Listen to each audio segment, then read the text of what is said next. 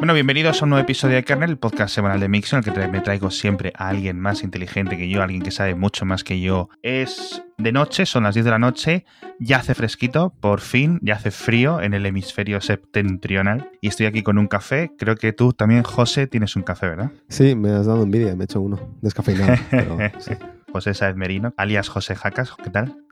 Muy bien, eh, muy cansado, la verdad. Hemos estado probando el Pixel 4, hemos estado probando el iPhone 11 Pro Max, en mi caso, en tu caso, ¿cuál tienes? No, el Pro normal, el Max. no. El Pro normal, o sea que bueno. Y el Huawei Mate 30 está, Existe. pero no está. La idea original era poder analizar las cámaras de los tres, de estos, digamos, el podium de este año, sin ninguna duda. Eh, eh, salva, saca un poco que José lo, lo certifique y lo diga, ¿no? El, el José certifies, eh, Certification of, of Quality. Pero, pero sí es cierto que yo creo que podíamos asumir, ¿no?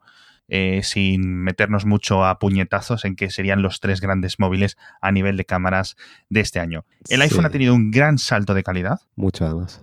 Creo que podemos estar todos de acuerdo. José ha hecho un vídeo increíble del, de, analizando las cámaras de los nuevos iPhone 11 Pro. Lo dejo en las notas del episodio. Es espectacular. O sea, Muchas gracias. hay cosas que se hacen en español que es lo mejor que veo en YouTube y, y alguien como yo que analiza todo, ve todo, to- lee todos los blogs, etcétera, para filtrarlo para Mixio. Eh, tengo que decir que la calidad es excepcional y, y- y- y la verdad que es estupendísimo. Vedlo. Vedlo porque merece la pena. Muchas gracias. Entonces, como el, el Mate 30 ha estado, pero no ha estado, es decir, Mm. es- lo pudimos probar hace unas semanas y ahora cuando está aquí, no saco conclusiones, ¿vale? Es, no saco más conclusiones de las que sacamos en aquellas dos, tres horas que pudimos probarlo hace unas semanas. Entonces vamos a centrarnos en Pixel 4 Ujú. y en los iPhone 11 Pro. El iPhone 11 ya sabéis que es muy similar. José dirá un poco mejor las grandes diferencias que hay entre el 11 y el 11 Pro, pero comentábamos antes, José, que ha habido un gran salto de calidad en fotografía en el iPhone este año. Eh, Desde Mixio, desde Cupertino, desde Kernel, es la segunda vez que vienes tú a Kernel a hablar de cámaras Sí. y comentábamos algo de que, bueno, sí, el 10S eh, había una mejora sobre el 10, pero que, que, mm, como que le estaban pasando por delante o por la derecha un montón de fabricantes, específicamente Huawei y el, y, y el Pixel. No en todos los aspectos a la cámara del iPhone, la cámara del iPhone seguía siendo la reina en cosas muy importantes. Yo creo que diría que en vídeo seguía siendo Sí, la mejor. Sí, en vídeo seguía siendo lo mejor. Pero era cierto que hab- había una competencia que antes no tenía. Sí. ¿Vale? Entonces, José, situación este año, ahora mismo, llega, las, llega el Black Friday, un Black Friday súper cargado, eh, luego lo del Día de los Solteros, esta tontería, Sí. y las Navidades, etcétera, y muchos entusiastas se preguntan, si quiero la mejor cámara de un móvil, eh, ¿estos son la- mis dos mejores opciones? Eh, sí, yo creo que sí. Em, lo que pasa es que hay razones por las que a mí me costaría recomendar el Pixel. Em, pero es, no es tanto dedicado a la fotografía, es más. De hecho, lo he puesto hace poco en Twitter y es que Sí. la batería del Pixel 4 me parece lamentable. Y y cuando digo lamentable es, eh, no puedo recomendar este móvil con esta, esta batería. Sí. Sí, la verdad es que, eh, bueno, la gente que escuchaseis el año pasado cuando hablamos del Pixel 3 pasaba lo mismo y con el Pixel 2 creo que es similar. Yo creo que este año Es peor aún, ¿eh? O sea, peor, peor contextualmente Puede ser. eh, teniendo en cuenta el año en el que estamos. Quiero decir, en, en- en un año, en, en 2018-2019, las baterías de los móviles, digamos que por fin se han incrementado, ya, ya no solo físicamente de tamaño, sino en duración. Tienes teléfonos que, que si lo calculas en horas de pantalla, que es la medida que usa todo el mundo, estamos llegando de 8 a 10 horas de horas de pantalla. Y el Pixel 4 normal, no el XL, el normal, apenas llega a las 4. Es que lo de las 10 horas de pantalla, 8 horas, ¿vale? Alguien que le dé mucha traca, 7 horas, vamos a decir, ¿no? Sí. Eh, es algo tan absurdo para la gente que recordásemos el iPhone 4, el iPhone 4S, el 5, o sea, en plan tenías dos horas y media y ya. Sí, pero por entonces no usábamos tanto los terminales. claro. Exacto, exacto. Es que el problema que hay ahora es que, eh, con- o sea, si, si alguien viene de un móvil que, que lo usaba poco, que tal, que bueno, que le duraba lo que le duraba, igual te dice, no, pero a mí yo con cuatro horas tengo suficiente ya, pero es que hoy en día cada vez usamos más el móvil. Entonces llega un momento que une dos, si tu teléfono, siendo un fabricante, si tu teléfono no está aumentando de horas de pantalla, te vas a quedar muy atrás. Y con el Pixel está pasando eso. Sí, la verdad es que si queréis batería, el Pixel 4 es una opción que deberíais de descartar. Sí. Eh, el Pixel 4 XL es el- la opción mínima, yo creo que recomendaría. El Pixel 4 ¿cómo diría yo? Eh, yo estoy usando durante 7-8 meses el Pixel 3 en el tamaño exacto, idéntico. Me parece un teléfono increíble a nivel de tamaño. Es una cosa que son 5 pulgadas y media, tiene unos marcos muy grandes, pero aún así, considerando los las cosas gigantes que tenemos en comparación a nivel relativo, parece enano, parece enano. Y es una sensación muy buena, pero claro, la batería sufre. Y hay otros teléfonos de más o menos el mismo tamaño con unas baterías mucho mejores. Y no sé realmente por qué es. Pero es cierto, es cierto lo que dice José. Es, era muy mala la batería en el Pixel 3 y yo la he notado igual, mm, igual. Yo la he notado igual. Tú dices que un poco peor. Sí, eh, de hecho, hablando de recomendar, yo antes recomendaría el Pixel 3A, sobre todo el XL, que al parecer la batería está muy bien, que, el Pixel 4, porque la calidad de las fotos ha mejorado, pero no enormemente. Y sin embargo, tienes un teléfono que por lo menos vas a poder hacer fotos con él porque la batería te va a durar. Claro. Es que es tan bueno el 3A. Yo, no, yo no he probado, ojo, personalmente no lo he probado, pero con que dé la misma experiencia de uso que el Pixel 3 con más batería, ya me parece una mejor opción que el Pixel 4. Hay un gran salto, eh, no solo entre el 3 y el, y el 3A, sino entre el 3A y el 4, sobre todo por lo de la pantalla de 90 Hz.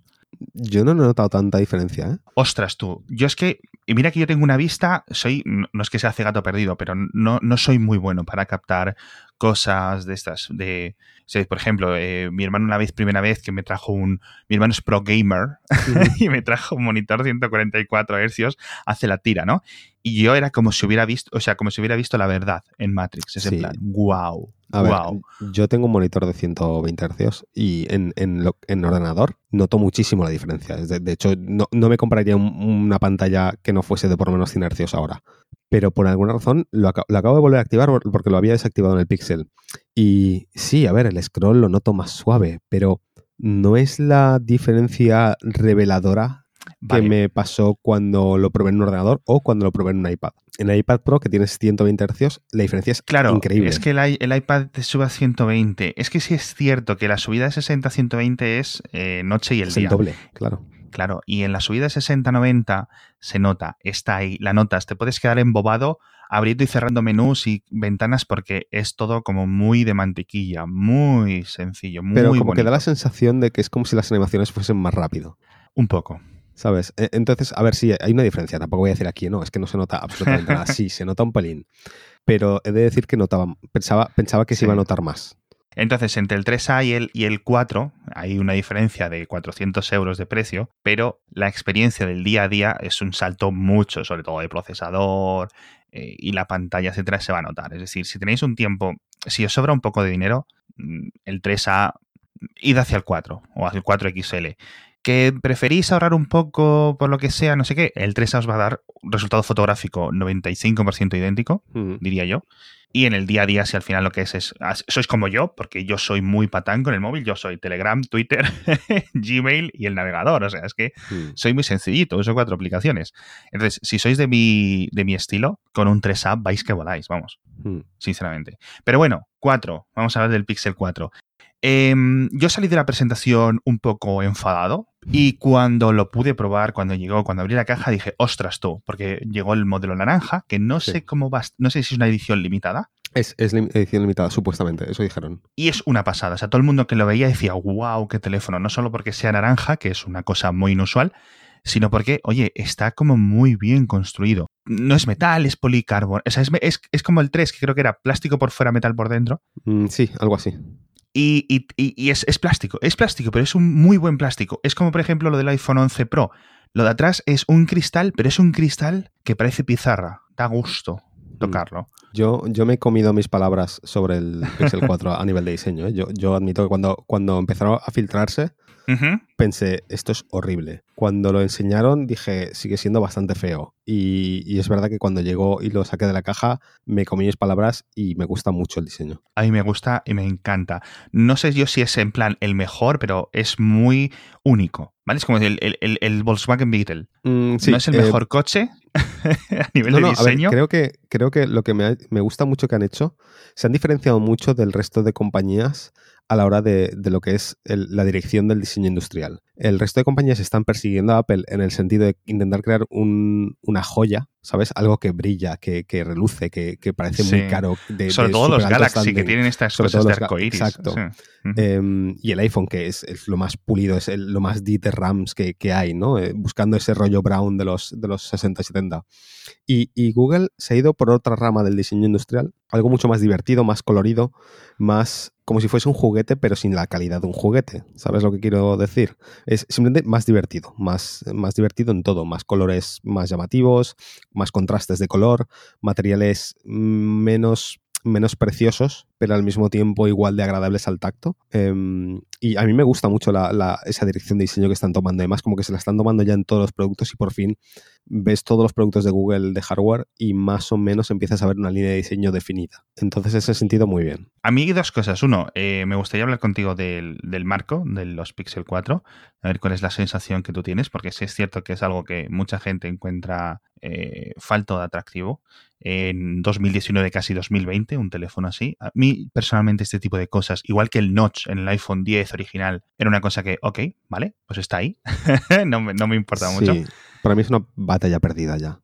Sí, es en plan, eh, está ahí. está ahí, existe. si el marco, si, ya no es, si ya no es simétrico verticalmente el, Pixel 4, eh, es en plan, me molesta tres minutos y ya está. Ya no pienso en ello. Hay tantos diseños de notch, de pues agujero en la pantalla, notch arriba, notch abajo, eh, más alto, más ancho, más bajo, más estrecho. Al final es en plan de, mira, vas a tener que elegir cuál es el que, el que, el que, el que odias menos. Exacto, hay, hay mil evoluciones y estos dos últimos años ha habido locuras. O los, los ingenieros han podido hacer un montón de cosas que sus jefes antes no les dejaban hacer. Periscopios de no sé cuántos estilos, tío. O sea, una locura. Se han tenido que estar pasando pipa en China. Ya te digo, lo que han hecho en el Pixel 4 de quitar el notch. a ver, el notch del 3XL, he de decir que era de los peores notch que hay. Fue, fue una decisión que me parece a mí bastante fue bastante polémica. ah, perdón, la del 3XL. Estaba entendiendo yo la del 3AXL. No, no, sí, el 3XL te acuerdas cómo era, ¿no? Sí, era un notch, de, notch adicional, la CJ en el centro, pero, era como, muy, muy gordo. Muy grande, muy alta sobre todo. Y les cayó, les cayó un, la del pulpo em, relativamente merecidamente, porque es verdad que era bastante horrible, sobre todo porque el 3 no tenía ese notch. Era muy curioso porque el Pixel 2 tuvo el drama de las pantallas en sus lanzamientos, que luego solucionaron a los varios meses.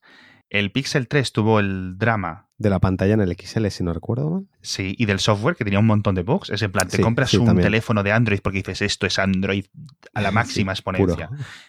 y era ridículo.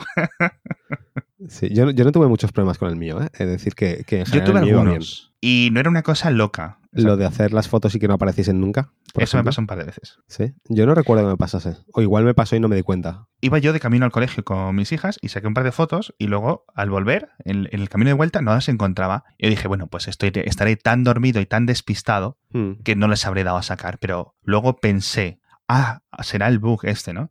Y esas dos fotos nunca volvieron a aparecer. puede que me haya pasado porque, pero además como yo hago, cuando yo hago una foto, yo no hago una foto, yo hago cinco. Entonces es posible que me haya pasado, pero como no me ha aparecido una de las copias de la misma foto, pues igual no me he dado cuenta. Pero no recuerdo que conscientemente, ¿sabes? Hacer una foto y luego decir, uy, esta foto no ha aparecido, no, no está. Y yo recuerdo haberla hecho, no, me, no me llegó a pasar. Pero le costó un montón de, de actualizaciones pequeñas de software ponerse el día. Entonces, vamos a hablar de cámaras porque yo creo que es lo más importante y para lo que has venido, que al final es tu punto más fuerte y lo que la gente eh, tiene muy en cuenta tu opinión. ¿Cuáles han sido tus... Has, has estado más o menos casi una semana con el Pixel 4, has estado como un mes con el iPhone 11 Pro. A ver, con el Pixel 4 llevo tres días realmente. Bueno, a ver. Pero vale, sí, sí. Me ha, dado, tiempo a, un poco verlo. la sacado, seguramente la he sacado más tiempo en esos tres días que muchas reseñas. he descubierto muchas cosas que no he visto a gente comentar. Cuéntanos. ¿Vale? Y, cosas que, que, había gente que se había equivocado sobre ellas. ¿Gente equivocada en Twitter? Sí, Raro, ¿eh? ni siquiera en Twitter, sino reviewers importantes. De hecho, esto lo hablaba con Antonio Sabar. Menudos dos. Que, me decía, oye, ha dicho Marques Brownlee, ha dicho que tal, tal, tal. Y luego, claro, yo lo miraba y decía, no, Marques Brownlee se ha equivocado. Que, no es raro, porque Marques, a ver, Marques es bueno, ¿vale? Pero Marques está a 25 cosas a la vez. Claro. Ya, ya no es una persona que se dedica a hacer el vídeo y ya está, hace 25 cosas. Entonces yo entiendo que ya no al detalle a veces se equivoca, ¿vale? Pero hay, muchos detalles sobre la cámara del Pixel 4 que, que, Google no ha hablado de ellos y en las reviews no se habla de ellos porque igual son muy cosas muy de nicho, cosas de, gente como yo, ¿sabes? De, tarado que, que, mira, que ya no solo mira en plan de cómo son las fotos, es cómo han, cómo han construido esto, ¿sabes? Yo, yo siempre voy un poco en plan de por, qué han decidido hacer esto así, ¿no? Eh, ¿Por qué el balance de colores es este? ¿Por qué el procesador lo hacen así? ¿Por qué han tomado esta decisión? Me, gusta analizar eso, porque al fin y al cabo, eh, bueno, esto lo comentaba en mi vídeo del iPhone, ¿no? Es en plan de, hay un equipo de ingenieros cuya tarea es hacer un móvil que tiene una cámara que puede usar muchísima gente en un montón de situaciones distintas donde las fotos siempre tienen que salir lo mejor posible. Y esto es muy, muy, muy, muy complicado, eh, porque siempre hay 35.000 variables. Entonces, las decisiones que toman a nivel de, bueno, se hace la foto, pasa por el procesador de imagen, mm, elegimos el balance de blancos, elegimos las tonalidades de colores, elegimos dónde poner contraste, dónde no. son muchas cosas. Y a mí me gusta analizar un poco qué es lo que está haciendo el teléfono cuando hace la foto. Entonces, pues a veces llego un poco a, conclusiones, ¿no? Que, igual otra gente, pues no, igual otra gente simplemente hace la foto, la foto sale bien y dice, pues este móvil hace buenas fotos, ¿no? Ese soy yo. Ese, o sea, no, no, tenéis que usar una que, que no tiene, Pero que no tiene, no, no es un problema, quiero decir, me parece lo normal, ¿sabes? Lo normal es ver el foto, ¿sabes? Como antes he puesto una comparativa del iPhone y del Pixel 4 en Twitter y, y Manu Contreras me ha dicho, conclusión, los dos sacan buenas fotos. Y es que esa es la conclusión. Claro. O sea, estamos en un momento en el que te, en el que te sacas, te gastas 700 euros en un teléfono móvil y estás, puedes estar 99,9% seguro de que las fotos van a salir bien, casi siempre. ¿Sabes? Estamos ya en, un punto semi-enfermizo de comparar, ¿sabes? ¿Cuál de, ¿Cuál de estos dos móviles de 1000 euros hace mejor fotos? Pues, pues no sé, ¿sabes? Veremos. Bueno, total cámara del Pixel 4. Eh, la novedad es el telefoto, ¿vale? Eh, han incluido un, telefoto con un, un multiplicador de 1,8. Esto no es común. No es común, lo, normal suele ser un, un, por 2, ¿no? Un, 2X. Sí. Em, pero en este caso es un 1,8X. Y eh, ya está, no tiene ultra wide que es lo que tiene mm, pues casi todos los móviles de hoy en día. Y es una de esas cosas por las que me parece que el Pixel 4 sigue como un paso atrás en hardware de cámara, porque ahora de repente tienes ya todos los demás tienen ya el tele y el ultra wide y de repente llega el Pixel es como no, nosotros hemos metido el tele y ya está. Y encima de la presentación, el señor este, eh, Mark Levy se llama, o no me acuerdo, el, bueno, el jefe de ingenieros de fotografía computacional de Google, dice, el ultrawide está bien, pero creemos que el telefoto es más importante. Eso es básicamente la firma de que el año que viene va a tener sí. ultrawide. o sea, es que Google siempre, o sea, es en plan, en el primer Pixel dijeron, nosotros tenemos jack porque creemos que el jack es muy importante. En el 2 fuera, ¿no? Efectivamente. Sí, sí, em, Pero bueno, tiene, tiene telefoto, ¿vale? Yo entre los dos eh, siempre prefiero el ultrawide. Porque para las fotos dentro de casa, yo no voy a sacar fotos a un paisaje, no sé qué, etcétera, tal. Pero las fotos dentro de casa le saco mucho uso. Hmm. Eh, sí, a ver, yo soy más de tele. Yo admito que siempre he dicho, yo a mí dame un buen tele y lo demás. O sea, por mí, si me sacan un iPhone en el que solo hay un telefoto, yo lo, lo, compraría igual. Porque es la lente que más utilizo. Porque es la que es básicamente un 50 milímetros equivalente en lo que es fotos normales, en cámara de fotos que es la focal que a mí más me gusta. Entonces, claro, es lo que más uso. Me parece que las fotos salen más, si se hace fotos a gente, salen más favorecidos. O sea, tú prefieres echarte un poco para atrás y sacarla con el tele. Sí, creo que, creo, que el punto de vista es más interesante, las líneas salen más, más eh, sin, con menos distorsiones. Eh, yo también soy un poco Wes Anderson, me gusta como que encuadrar las fotos ahí como casi perfectas, simétricas. Entonces, como es mi estilo, pues los teles para mí funcionan mejor en ese sentido. Pero entiendo perfectamente que hay gente que prefiere un ultra wide porque caben más cosas en la foto. Es lo, es lo normal. Yo entiendo que a la gente normal o a la gente en general le gusta más el ultra wide porque lo que quiere es meter más información en la foto.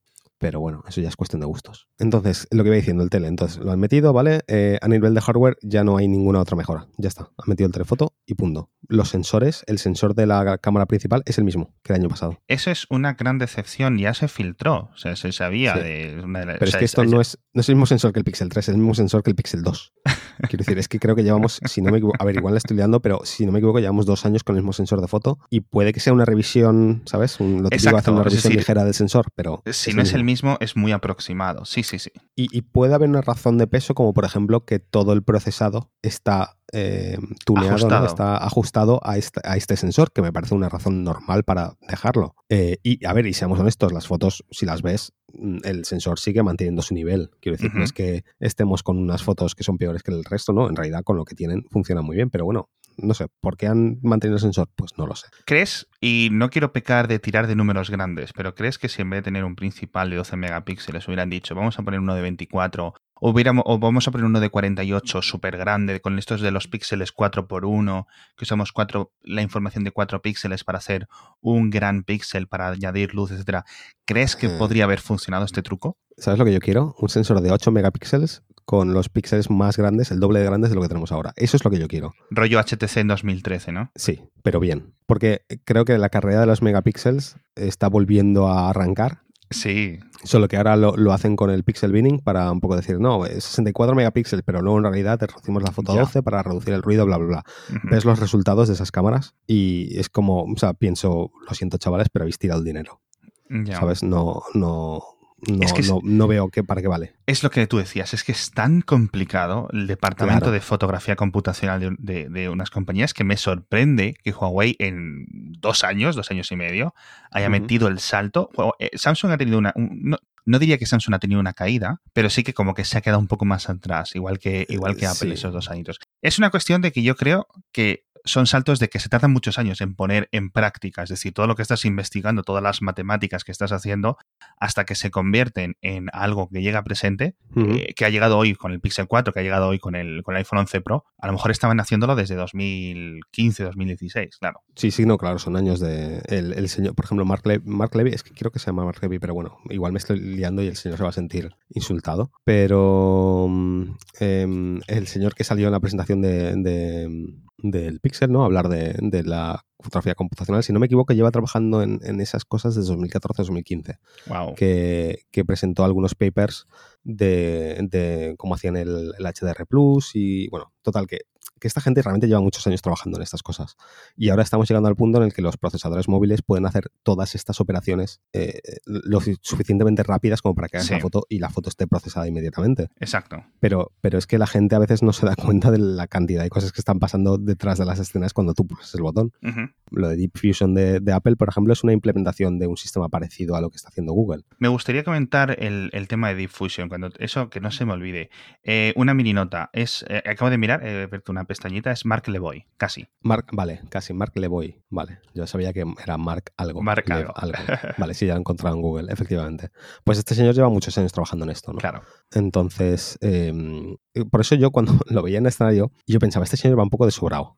El, el tono, el tono con el que dice las cosas es un poco en plan de, hacedme caso, yo sé de esto, ¿sabes? Yo controlo. Que lo puedo entender porque este señor lleva muchos años trabajando en esto y yo entiendo que a él le debe molestar bastante que venga Apple y diga Deep Fusion es magia negra de la fotografía computacional, ¿sabes? Y luego, claro, viene él y dice, no, esto es simples matemáticas. ya. Em, Es decir, que, que en, en cierto sentido Google, como dices tú, está haciendo algo parecido a lo que es Diffusion. A lo mejor no son nueve capas. al revés, realmente. O sea, es decir, es Apple quien ha implementado esto después. Pero Exacto. sí, son, eh, son nueve fotos, si no recuerdo, en el caso de Google. Lo que difiere es eh, cuántas de ellas son subexpuestas y cuántas de ellas son mm, con exposición normal o sobreexpuestas. Hay una diferencia ahí de cada, mar- cada compañía lo hace de una forma distinta. En el iPhone son 4 y 4. En el iPhone son cuatro subexpuestas, cuatro normales y cuando pulsas el botón eh, hace una sobreexpuesta. Y luego, Y luego fu- fusiona. Por un lado hace eh, las cuatro normales, las fusiona con la sobreexpuesta, ¿vale? vale. Eh, esa es la primera fusión que hace. Y luego, de las subexpuestas, las primeras que estaba cogiendo, incluso antes de que pulsas el botón, él está buscando la, la que está menos movida, ¿sabes? Más enfocada y más nítida y tal. La encuentra y fusiona esa última con la, última fusión de, de fotos. Y hace una especie, Apple dice que lo que hace es píxel por píxel, va sacando lo mejor de la foto. Ahí, ahí ya sí que mis conocimientos de esto se pierden y no sé exactamente cómo lo hace, pero digamos que, bueno, pues mm, coge partes de la imagen, ¿no? De cada foto, de cada fusión y de cada tal, hasta que saca la, la foto final. Es. Y quedan cosas con un detalle asombroso. De hecho, Eh, no sé si Apple le llamaba el modo. No, la prensa, el prensa estadounidense, La- el modo suéter. modo suéter, modo jersey, sí. porque la lana, los hilos, el algodón, etcétera, queda con Sí. un detalle tan magnífico en estas fotos que a lo mejor luego Sí. haces zoom y queda siempre feo, ¿no? Como cuando haces zoom. Porque es muy bonito ver las como- como fotos en, en, en Sí. 6 pulgadas. Sí, lo llaman modo suéter porque el, el- el procesado este lo que hace es eh, optimizar las texturas finas. Eh, entonces, claro, el- un ejemplo perfecto de una textura fina es el tejido de un suéter, ¿no? Pero también lo es la piel. Claro. ¿Sabes? De hecho, algunas de las comparativas lo que hacían eran fotos de gente y veías como claramente se veían más pues los poros, em, las, texturas de la piel, ¿no? Las arrugas y demás. Los pelitos rubios. Sin ser súper exagerados, pero desde luego se, enfatizaban bastante. Y entonces dices que Pixel eh, o los Google llevan haciendo esto desde hace un tiempo. Sí, el, HDR Plus de, Google viene a ser esto. Ah. El, proceso es muy parecido. Lo, que cambia es, y ahora no me acuerdo exactamente los detalles de, la de Google, pero cambia la cantidad de fotos que hacen y cuáles de ellas son sub y cuáles de ellas son sobre. pero creo que Google eh, daba más valor a las fotos subexpuestas, porque de hecho una de las cosas que tiene el HDR Plus de Google es que sobre todo recupera tonos claros, o sea, las luces. Las recupera supuestamente mejor que, que Diffusion o el Smart HDR de, de Apple. Como contra, las sombras en las fotos de los píxeles suelen tener un pelín más de ruido. Sí, una cosa que Apple hace deliberadamente, ¿no? Sí, al final esto es, claro, o sea, todo esto es deliberado en el sentido de que ellos han elegido este procesado, ellos han hecho sus propias pruebas y han decidido pues qué es lo que prefieren, ¿no? hay una balanza. Si hacemos esto, no podemos hacer esto otro. Pues cada una de las compañías ha elegido una cosa o la otra hasta que lleguemos al punto en el que se pueda hacer todo, que supongo que en algún momento llegará.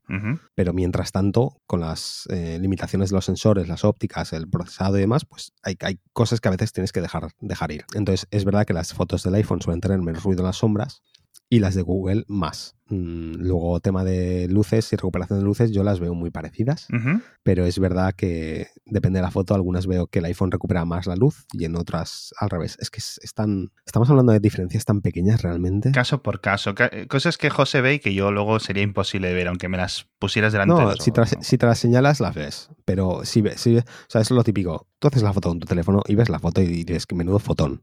¿Sabes? Hasta que no llega otra persona con el teléfono contrario y ves las dos, las ves en un monitor de ordenador, las amplías al 100% y empiezas a ver las diferencias. Exacto. ¿Sabes? Pero vistas en una pantalla de, móvil, eh, incluso teniendo, ¿sabes? Las dos fotos a la vez, a veces es muy difícil ver las diferencias. Yo estoy, llevo tres días comparando y es que mi conclusión era en plan, quien, quien compre uno de estos teléfonos en contra del otro por la, por la calidad de las fotos, la supuesta calidad de las fotos, está cometiendo un error no hay prácticamente diferencia de calidad. Hablemos del modo noche, porque una de las grandes mejoras del iPhone este año es una mejor fotografía nocturna, que era uno de los grandes puntos de los Pixel durante estos dos últimos años con este modo noche. ¿Cuáles son tus conclusiones generales? ¿Cómo funcionan? Cuéntame. Eh, mi conclusión con el, modo noche del iPhone es que no solo se han puesto al día, eh, han superado al resto. Esa es mi impresión también. Sí. Em, por ejemplo, el único modo noche que a mí me gustaba era el del Pixel. Yo el modo noche de Huawei no puedo con él. no lo aguanto. Lo ves muy artificial. Me parece, lo veo fatal, pero fatal, pero fatal en el sentido de que he tenido el P30 Pro y las fotos con la cámara normal de noche salían bastante mejor que activando el modo noche. Eso me ha pasado a mí. Eso en la primera noche que lo estuve probando, que claro, estábamos en París y estuve con el móvil cinco horas en la mano sacando fotos. París es un escenario eh, mucho más mm. brutal que mi barrio para hacer este tipo de pruebas. eso, eso me pasa a mí también. y entonces, claro, estábamos en la isla de Francia, ahí donde la eh, Notre Dame, antes de que ocurriera lo que ocurrió. Mm. Y claro, todo era en plan espectacular y sí que noté eso, sí que noté ese en plan, pero hmm. ¿qué está pasando? ¿Estoy haciendo algo mal? Porque claro, ya llega un momento en que dudas de, que, de, ti mismo, claro. El modo noche del Huawei eh, mete un contraste demasiado bruto, levanta demasiado todo. Sí. Eh, hace que la noche parezca día, pero de una forma fea. Y a mí en general es que no me gustó nada. no, lo he usado prácticamente porque es que no me salvaba ninguna foto, me las hacía peores. Entonces, para mí el, modo noche bueno era el del Pixel. Y el del iPhone ha llegado y lo está haciendo mejor, en mi opinión. Eh, esto, una vez más, como siempre, habrá situaciones en las que igual el Pixel lo hace algo mejor. Pero mis pruebas de anoche, por ejemplo, salí a hacer pruebas y todas las fotos que hice con modo noche me gusta más la del iPhone que la, de, que la del Pixel. Hay una foto en la que ninguno de los dos hace lo que yo llamaría un buen trabajo. Una, ¿sabes? En la cual aquí ya sí que entramos en a cada uno le gustará una más. O sea, habrá gente que prefiera la del iPhone, gente que prefiera la del Pixel. Pero no te lo puedo enseñar ahora mismo, pero por ejemplo, en la del Pixel, eh, esto es una foto que hice en una calle céntrica de Valencia, donde estaba iluminada por cuatro farolas, ¿vale? Y mirando hacia arriba un edificio. De modo que la única luz que daba sobre el edificio era luz de, salpicada de una farola. Y si mirabas tú con los ojos, apenas se veía, ¿no? la casa, el edificio. Bueno, pues Em, la del Pixel corrigió demasiado el balance de blancos y el naranja de las farolas, el naranja amarillento, la convirtió en amarillo pis. Vaya. Em, y luego le falta nitidez. La, foto la miras maximizada. Lo típico, la ves en pantalla de móvil, no, notas nada, pero si la ves ampliada, ves que, apenas se ve la textura de, los, de las ventanas y demás. Eh, y sin embargo la del iPhone es perfectamente nítida, o sea, nítida en plan como si fuese una foto de día casi. Se ve toda la texturilla, se ve el ruidillo del sensor, pero, pero en, buen sentido, ¿no? Se, se, se, nota bien, pero es demasiado eh, anaranjada. O sea, es el color de las farolas, pero maximizado, se ha levantado demasiado. Entiendo. Entonces es como que ni una ni la otra, ¿sabes? Sí. Eh, ¿Alguna característica, por ejemplo, una de las críticas que se hace comúnmente al Pixel, al modo noche del Pixel, es que, por ejemplo, en cuanto hay un poco de niebla, unas nubes, etcétera, como que se quedan muy blancas, que se queda un cielo muy blanco en el modo noche. Sí, las levanta mucho, ¿verdad? Sí. Las nubes. Eh, yo no tengo ningún ejemplo concreto ahora mismo, porque justamente anoche no, no saqué ninguna con nubes, pero sí que he visto fotos de gente. Ah, mira, yo sí que tengo una en la que se veían las nubes, en la del iPhone. Y en este caso, justamente las dos fotos, las nubes las veo igual de levantadas, o sea, ligeramente. Es posible que hayan corregido algo en el 4. Puede ser. Pero la diferencia en, esta foto que veo, que veo yo, eh, nada, otra vez lo de siempre, balance de blancos. La del iPhone es un, un, poquito más cálida, que en mi opinión es más como que se corresponde a la escena, y la del iPhone es un pelín más fría. Pero más allá de eso, mmm, la foto es igual. Una de las noches que yo más fotografías saqué fue una noche dando vueltas por Helsinki y aún estaba nevado, era marzo creo, y estaba todo nevado. Entonces era el puerto, mucha niebla, el suelo lleno de nieve, un montón de farolas y todo refleja. Entonces eh, yo miraba arriba y veía blanca, la, el cielo estaba blanco para mí en cierto sentido, un gris, ¿no? Un gris muy presente, muy denso. Entonces las fotografías que quedaban quedaban muy espectaculares, pero es cierto que decías, el cielo está como más blanco de lo que yo lo veo. No es un blanco, no es un cielo negro de noche despejada, porque no lo era, porque no estaba.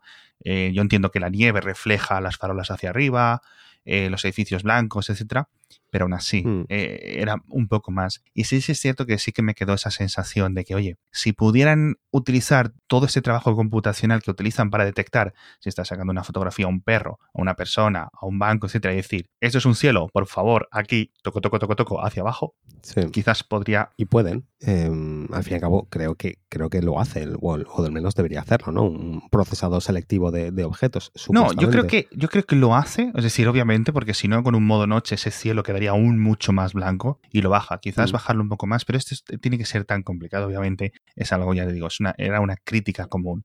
Entonces yo entiendo que ellos lo tienen que, que haber visto. Entonces, modo noche, ¿te parece algo mejor el iPhone? Eh, modo noche a nivel ambiental es muy diferente de lo que se utiliza el modo noche en nuestras casas. Que el modo noche yo lo, lo encuentro fantástico para ponerme en plan Call of Duty, como le digo yo cojo el móvil, modo noche y ala, veo mi casa. Visión nocturna. Eh, de hecho, sí, el, el, claro, de hecho, recuerdo que una, una, de las demos que se hacía del P30 Pro era eso, ¿no? La gente lo llevaba por casa y lo usaba casi como visión nocturna. Exacto. Es eh, ridículo, tío. Puedes, eh, estás hablando sí. con un familiar por mensaje, envía una foto de los niños, no sé qué, que llevan dos, vidos dos años, dos horas, mamá, así, venga, pum, foto.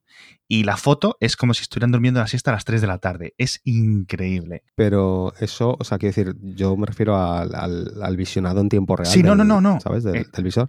Claro, pero eso con el Pixel no lo hace. Ojo, el Pixel en el modo noche, en el visor no ves nada. O sea, es decir, ves la foto. En normal. el. Claro, exacto. En el Huawei. En el Huawei y en el iPhone. El iPhone sí que levanta mucho sí. la, el visor para que veas más o menos lo que él va a intentar conseguir. Uh -huh. Eh, ya sabes que Apple es muy de lo que tú ves en el visor es lo que va a salir, ¿no? Entonces, en el, incluso en el modo noche, eh, intentan que, que, lo que lo que estás previsualizando se parezca sí. a la foto que luego va a hacer. Sí.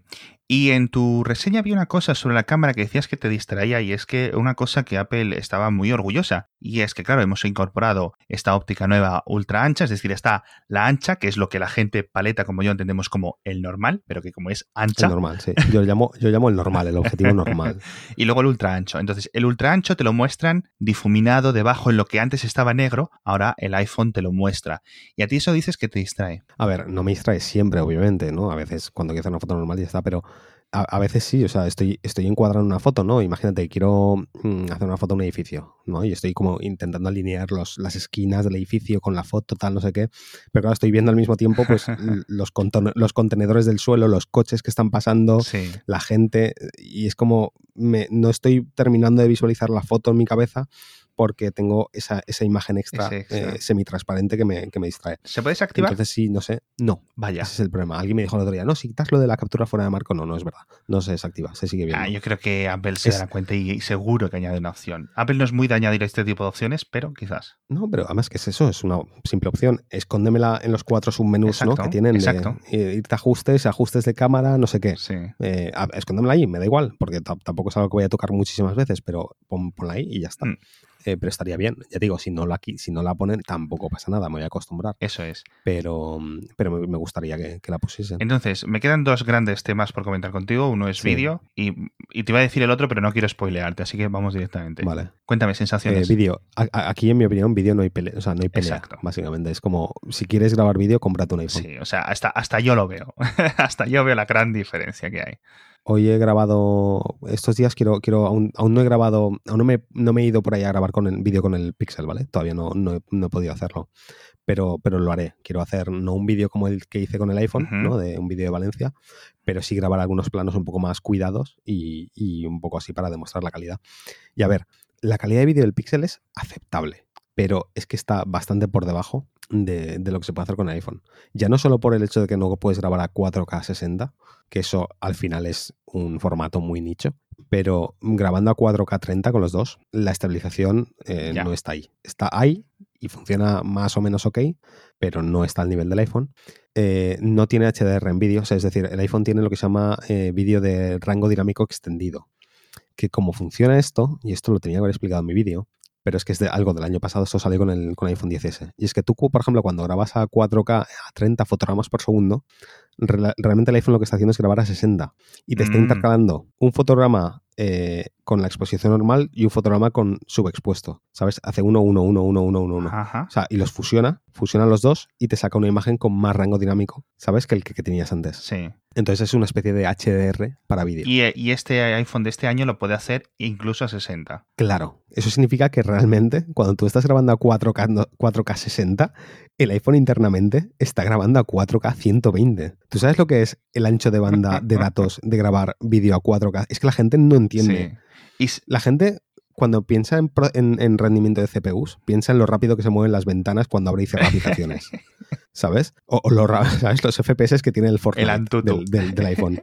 No, no. ¿Tú sabes lo que es? Es que la gente no es, no es consciente de la cantidad de datos que está manejando el teléfono cuando tú estás grabando a 4K 60. Es increíble. Mm. O sea, estamos hablando de que hace poco las cámaras dedicadas, es más, una reflex, de una cámara reflex de las que graba vídeo, hay muchas que todavía no graban a 4K 60 porque el procesador no da de sí. Y no están grabando a muchísima más calidad de lo que está grabando el iPhone. Estamos hablando de, de sensores de megapíxeles parecidos. ya. Eh, entonces, a mí me estalla la cabeza de pensar que el iPhone está manejando 120 fotogramas por segundo a 4K y fusionándolos en tiempo real Y no solo eso, sino que puede hacerlo durante muchos durante tiempo. casi el tiempo que quieras. Yo no, no he puesto, no, no, no he mirado los límites, pero desde luego el iPhone sí se calienta ligeramente, ¿no? Coge temperatura, obviamente, pero en ningún momento tiene al- alertas de temperatura, ni ha parado de grabar, ni he notado que haya perdido fotogramas, que esto es algo que en Android pasa mucho, que te pones a grabar vídeo y luego cuando lo visualizas ves que de vez en cuando hay fotogramas que se pierden, que hay como pequeños golpecitos. Eh,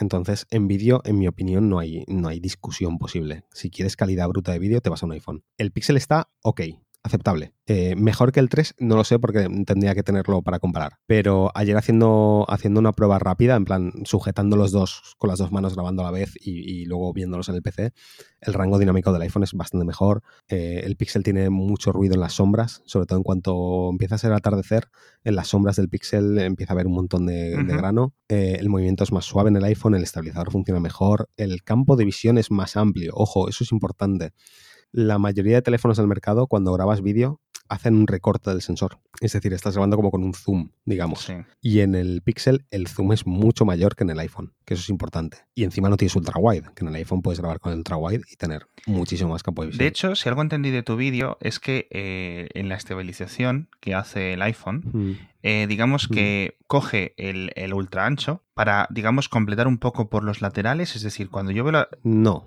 Cuéntame entonces. Bueno, no, honestamente no lo sé. Eso no es algo que yo dije y, y ahora me estás haciendo pensar si eso es algo que el teléfono está haciendo. Claro, porque tienes algo que Es es, más ancho, que relativamente coge más imagen Hmm. y que puede, digamos, aprovechar los márgenes para encuadrar Usa eso mejor. para estabilizar. Oye, pues es muy posible porque, porque hay Es que es algo que yo, en, al ver tu vídeo, que dije, ¿cómo puede ser que esto, o sea, porque yo entiendo lo que es un OIS, un estabilizador óptico, etcétera, y los he visto, y aún así, cuando estás andando, tienes un vaivén, piqui, piqui, piqui, piqui. Y estaba viendo tu vídeo y sabía que vas sin gimbal ni, ni leches, y decía, ostras, tú. Y juraría que en la presentación de Apple algo dijeron de esto, pero no me quedé con la copla porque no me da la Mm. cabeza para estas cosas. Me estás haciendo dudar y, y me va a tocar experimentarlo. Em, es relativamente fácil de, de hacer un experimento y se me ocurre que usando básicamente irme a un lugar de, donde no haya mucha luz, porque una de las cosas que yo digo es que, que yo dije en el vídeo es que el, el ultra wide en cuanto baja la luz no pierde Cierto. un montón de calidad y se nota mucho el grano. Y creo que hay algunos Entonces, mira- youtubers que cuando Sí. empezaron los- el tema de las dobles cámaras, lo que hacían era poner un poco de cinta delante de una cámara para ver con cuál estaba grabando. Mm, claro, si tapo, si tapo el ultra wide y grabo vídeo con el normal y empiezo a hacer Sí. O si le das con un martillo Debería a la, verse a la cámara también funciona. por ejemplo. Eh, debería poder probarlo. Pues igual me da por probarlo. Eh, ya te digo, no, no lo sé. ¿eh? No lo sé si, lo, si, lo- si está haciendo eso, si está cosiendo en tiempo real y corrigiendo la distorsión. Ahí ya sí que mm, claro, le pongo una estatua al, al equipo de ingenieros. Peregrinas hasta los, eh. Sí, sí, sí. Pero em, creo, que no, creo que no llegan a eso. Muy bien. Yo creo que, que- creo que simplemente están haciendo ahí una estabilización, además de la óptica, Sí. la electrónica, eh, y simplemente es muy buena. Puede ser. Es muy buena y, y funciona muy bien y pierde, o sea, cropea, Sí. si tiene que cropear datos, lo hace muy poco. Sí, de hecho, de- a- hablamos de eh, antes de lo de cosas que Google dice que no necesita y que luego añade, y esto ocurrió. Sí. Ne- No necesitamos estabilizador óptico, tocoto. Efectivamente, lo pusieron. Sí, es- Google es muy de eso. Que, a ver, yo encantado de que cada año mejoren las cámaras, ¿no? Pero por favor que no, que no hagan el ridículo en el, en el escenario para el año siguiente em, cambiar, de, cambiar de opinión. Eso es. Y el último tema que quería comentarte, y como ya se ha hecho un episodio largo, porque es muy interesante, yo los episodios tuyos siempre te dejo correr un poco más, porque hay muchas cosas que contar. Y ha sido una reseña, ha sido una conversación más centrada en las cámaras, más allá de que en las baterías hemos comentado por de pasada, el rendimiento bruto de los teléfonos es un poco tal. Hemos hablado un poco de la pantalla, pero sí que nos hemos centrado en las cámaras, que era el, el objetivo. Entonces, te lo digo, me puedes casi colgar la llamada ahora mismo, y no sé si sospechas lo que te voy a decir, pero ¿has oído ya la, la nota de, X, de DxO del Pixel 4? Sí, sí, lo, lo he visto antes. El caso es cuando me lo has pasado, eh, que le han dado un 112, yo pensaba que, que era muy buena nota. Es decir, pensaba que, que era básicamente lo típico, ¿no? El número que uno. Es la número uno. Y luego me- cuando he ido a ver el artículo he visto que no, que no está tan arriba. Está como en el puesto Eh, no- noveno o algo así. Sí, algo así. Y claro, y tampoco es eso, ¿sabes? Es, eso es en plan de, de cuando me la has enseñado tú he pensado, se han pasado, la están poniendo demasiado alta y cuando lo he visto yo he pensado, se han pasado, le han puesto demasiado baja. Es decir, lo siento, pero no, el, Galaxy S10, el Honor 20 Pro, el OnePlus 7 Pro no están encima del Pixel 4, lo siento, pero no me lo creo. Es más, me, incluso me cuesta decir que el P30 Pro está por encima y eso que a mí el P30 Pro me gustó bastante. Eh, eh, a ver, voy a decir una cosa clara aquí. Nadie nadie, absolutamente nadie en este planeta debería creerse una nota de No, Dexo. no tanto por no creérsela como que un, un- un simple número, un número entero, es incapaz de resumir. eh, es lo que os ha comentado José. O sea, llevamos 46 minutos grabados. Es tan complicado que, eh, y es uno de los daños que ha hecho DxO. O sea, yo lo uso más que ya como divertimento. O sea, ya es como espectáculo estar esperando. Pero que, es que esto para mí continúa. Eh, yo esto lo llevo más allá. Es decir, para mí también tampoco me gustan las reseñas de, de webs de tecnología que dan puntuaciones. Me parece una forma. eh, o sea, me parece arrinconarse. Porque aca- acabas haciendo un, un escalado constante de números. Porque, claro, si le das a este un, un 7, al siguiente no puedes darle menos. Tienes que ser un 7.5. Y el otro tienes que dar un 8. Y luego vas, y vas subiendo y subiendo y subiendo. Y hay una inflación de números que al final empiezan las, las notas ridículas. Yo entiendo que la gente cuando va a las webs quiere ver el número, quiere ver, ¿sabes? El 9 y ya se siente bien porque me, me compro un teléfono y me le han dado un 9. Yo, yo, yo, honestamente, yo siempre recomiendo, ve a DxO, pero mira las fotos y juzga tú. Eso es una buena. ¿sabes? Eso es un, Haz tu propia puntuación. Eh, porque si algo se les da bien, honestamente, es poner bastantes fotos de prueba, Exacto. ¿sabes? Con bastantes comparativas, las hacen, las encuadran igual, que yo, eso es un, un toque que tengo, que cuando veo comparativas donde no hacen la misma foto me, me pone de los nervios. Eh, entiendo que es difícil, pero, pero por favor, un poco de seriedad. Eh, A mí esto me no. recuerda un poco al número de Oscars que tiene una película. sí, es lo mismo, es, es, es- no voy a decir puro marketing, ¿no? Pero, pero además de XO, quiere decir, es una empresa que se dedica a hacer consultoría de, eh, para fabricantes de, de teléfonos móviles a, a nivel foto. Quiero decir, Aquí claramente intereses profesionales, ¿sabes? Y, monetarios. Yo lo siento, pero no, no, me puedo creer un número de una empresa cuyo trabajo es este. Entonces, sí, ve, mira las fotos, lee el texto, pero saca tus propias conclusiones y ya está. No tiene más. Eso es.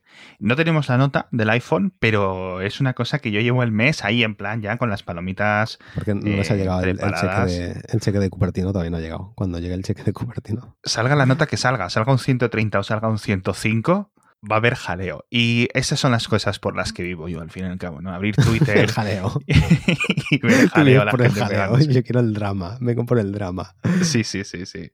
Y claro, a ver, em, está guay. Está guay es lo que dices tú. Es eh, cámaras absurdamente buenas. Ahora llegará el Mate 30 con sus problemas de software, pero con una cámara que va a merecer la pena también. Pieles de cera y súper iluminadas, eh, la gente negra que de repente es blanca, eh, ese tipo de cosas, porque las cámaras de Huawei, a ver, están, están bastante bien, han mejorado mucho, pero siguen teniendo ciertas marcas. ciertos dejes. ciertos, no, no, son dejes tampoco, son, son em, ah, supongo que serán, llega un punto que son decisiones específicas porque van a un mercado asiático. Y en el mercado asiático, las prioridades a nivel fotográfico son distintas. No digo que sean mejores o peores, son distintas. Em, y entonces, eh, no, no, o sea, no, es ninguna broma. Quiero decir, puedes ver un Huawei haciendo una foto a alguien de, con la piel más oscura, ¿sabes? Y, ni siquiera es que tenga que ser negro, quiero decir, alguien que está muy moreno y les aclara mucho la cara. Y es porque en, en, Asia en general, ¿no? Se,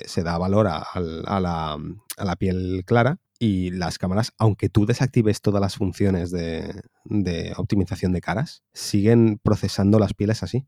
Entonces eh, se nota bastante los selfies, además. Entonces, Huawei, cuando tú haces una foto a un, yo que sé, un paisaje, ¿no? Igual sí que golpea, o sea, se pega contra el Pixel y contra el iPhone o lo que sea. Eh, pero a mí, por ejemplo, me gusta hacer bastantes fotos a personas y ahí es donde yo notaba el, P30 Pro que, que, decía esto no es nada real. Yo lo que he visto tampoco me ha llamado especialmente la atención tiene pinta de que es una mejora con respecto al P30 Pro, sobre todo en el procesado de los colores del sensor RIB, eh, que eso es algo que fallaba mucho en el P30. Me alegro de que hayan quitado el zoom 5X y lo hayan dejado en 3X, porque el 5X, aunque a mí me encantaba, daba demasiados problemas de, autofocus, de activación, de, de calibración comparada con el resto de cámaras. Era un sensor un poco raro.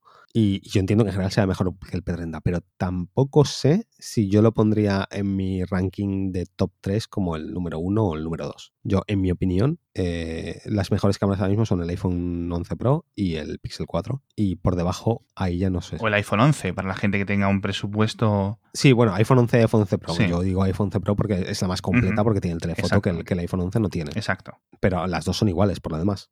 la única diferencia es el telefoto. Entonces, como forma de resumir, eh, olvidémonos un poco más de DxO, pero yo sí te voy a pedir la nota de José, ¿no? La nota de José, pero en diferentes apartados. Eh, si quieres vídeo, claramente iPhone, si es lo que más vas a hacer. Si quieres un modo noche, ¿cuál sería tu...? También, a ver, los dos son muy válidos. Entonces, el, decantamiento en estas cosas, yo suelo decir es en plan, ¿eres más de iPhone o eres más de Android? Mi decisión, mi decisión personal es iPhone porque yo soy más de iPhone en general, pero si yo no tuviese el iPhone y tuviese el Pixel, con el modo noche estaría probablemente igual de contento o más si me fuese a la sierra a hacer fotos de astrofotografía que seguramente ahí sí que salgan mejor que en el iPhone, porque tiene un modo específico para eso.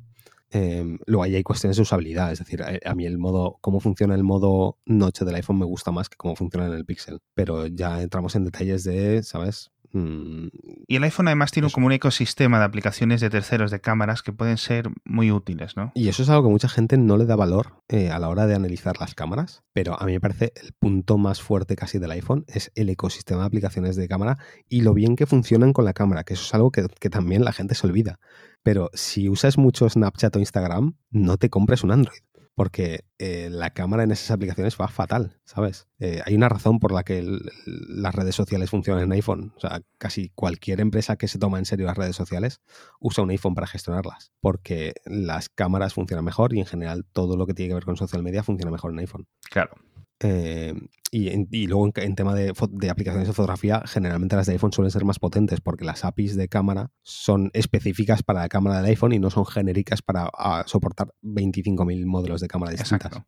Entonces, en vídeo iPhone, en modo de fotografía nocturna. Los dos, pero yo prefiero el iPhone. Para selfies, yo, por ejemplo, soy una persona que me saco muchas selfies con la cámara frontal. Vale, esto, esto tiene truco. Los selfies del Pixel están muy bien tiene una cámara de selfie con, una, con lo que yo llamo una personalidad muy definida. Tiene un look muy concreto. El problema es que hay mucha gente que le gusta y gente a la que no, porque una cosa que tiene el Pixel en general, ya no solo en el modo selfie, es que las pieles, las caras, le saca todo el detalle posible. Y hay gente que cuando se ve la, foto del Pixel dice, Dios mío, cuántas arrugas tengo, qué feo estoy, me saca todas las imperfecciones y hay gente a la que no le gusta esto. El Pixel tiene un, tiene un modo de, modo belleza incorporado más o menos entre comillas, que se puede activar en plan modo normal y modo más alto, pero tampoco he notado que haga muchísimo. Ya digo, tampoco lo he probado mucho, pero mm, la vez que lo he probado es hace un poquito.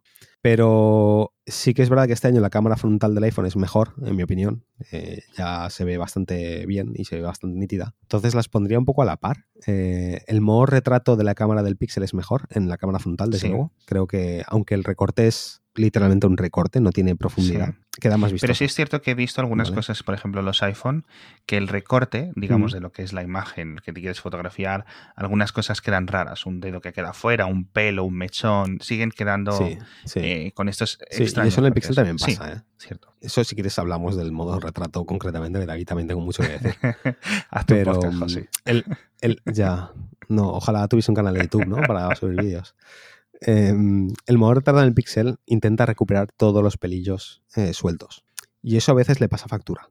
Porque a veces intenta recuperarlos con tanta fuerza que acabas recuperando partes del fondo. Entonces ves la masa de pelos suelta, pero que no tienen desenfoque detrás, sino que se ve el trozo del fondo, ¿vale? O a veces son pelillos que están como separados de la cabeza, pero no muchísimo. Entonces genera ahí un corte como rugoso, que es que a veces queda peor que hace el iPhone. El iPhone, el iPhone coge y digamos que aplica un desenfoque gradual desde la cabeza hasta el fondo y el pelo pues directamente lo desenfoca. Entonces queda un corte más borroso, más, no voy a decir sucio, es más, realmente es más suave porque al final lo ha desenfocado, ¿no? Que no es realista en ese sentido, pero se solucionan se ahorran el, tener que recuperar todos esos pelos. Y yo creo que la decisión ahí fue en plan, mira, si no vamos a poder recuperar los pelos siempre, no vamos ni a intentarlo. Vamos a hacer un desenfoque gradual, ¿no? De, la cabeza hacia atrás, que los pelos queden desenfocados como parte de ese desenfoque natural y ya está. Y, y es verdad que el pixel, por ejemplo, cuando ves la foto a primera vista, en plan de, o sea, abres la foto y ves, oh Dios mío, están todos los pelos, es increíble, el desenfoque es maravilloso, ha recuperado todo el detalle. Pero claro, luego amplias la foto, te pones a parar a verla y es como, uy, pero ha dejado un fondo, ha dejado un borde súper sucio porque ha recuperado este pelo, pero se ve parte del fondo, pero tal. Y a veces sale perfecto, sobre todo si tienes un fondo, eh, un color uniforme, ¿sabes? Si, por ejemplo, haces una foto en contrapicado contra el cielo, ¿vale? Que es azul, digamos que el cielo es azul, no hay ni una nube. Ahí los pelillos salen perfectos, porque claro, el fondo es de un solo color y el píxel sabe perfectamente cómo separar esos pelos. Pero en el fondo, en el momento en el que tienes un fondo complicado, complejo, la calle, una verja, una pared eh, grafiteada, como el, ejemplo que he subido hoy, ahí es donde empiezan los problemas. Entonces, yo hay mucha gente que habla muy bien del, trabajo que hace el Pixel con los pelos y yo siempre digo, ya, pero, ¿sabes? No siempre es mejor porque a veces te causa problemas. Y eso en el modo selfie también ocurre. Entonces sí, el Pixel hace un mejor recorte teóricamente, pero en la práctica hay veces que ese, ese esfuerzo que hace el Pixel por recuperar todos esos pelos le pasa factura y sale peor. Entonces es como siempre, decide qué es lo que más te gusta. Exacto. Y la última pregunta, gente como yo, muchos niños bailando, no se para, no sé qué, voy a un cumpleaños, quiero sacar fotos buenas. ¿Cuál es tu recomendación? Vale, a ver, yo no tengo niños, por lo tanto no, no te sé decir porque no he hecho en plan pruebas súper específicas, pero en mi experiencia, y creo que esto se sigue manteniendo desde hace ya un par de años, el Pixel tira mucho de ISO alto y obturadores rápidos. ¿Y eso significa? Por lo tanto, eso significa que suele congelar más el movimiento tiende a congelarlo mejor que el, que el iPhone. Em, tendría que hacer pruebas más concretas o ver algunos de los ejemplos que tengo yo aquí, por ejemplo. A ver si tengo alguna foto con movimiento. O sea, o iguales, básicamente. Mira, tengo estas dos fotos, son iguales que he hecho hoy. Eh, hoy. Hoy estaba nublado en Valencia, entonces había luz, ¿no? La típica luz de día, pero eh, en general, el obturador del píxel suele ser más rápido, por lo tanto suele, suele, congelar mejor el movimiento. Entonces yo creo que para igual para gente con niños es posible que en general las fotos del píxel le salgan menos movidas. Puede ser. Pero como siempre esto depende mucho del contexto y la luz que haya. ¿Sabes? Que a veces me dicen, no, yo es que siempre las hago dentro de casa. Entonces igual te digo, pues igual ni con el píxel. En general lo que tenemos es eh, dos cámaras excelentes. Yo soy un poco más agnóstico. que José es agnóstico a nivel de sistema operativo. Tú te manejas bien en Android y en iPhone. Yo me manejo bien con los dos. Tengo preferencias, ojo tengo preferencias y yo siempre voy a preferir eh, iOS eh, y el iPhone en general. Soy agnóstico en el sentido de que yo lo que quiero es una buena cámara. o sea, a mí me flipan las cámaras, vengan de donde vengan.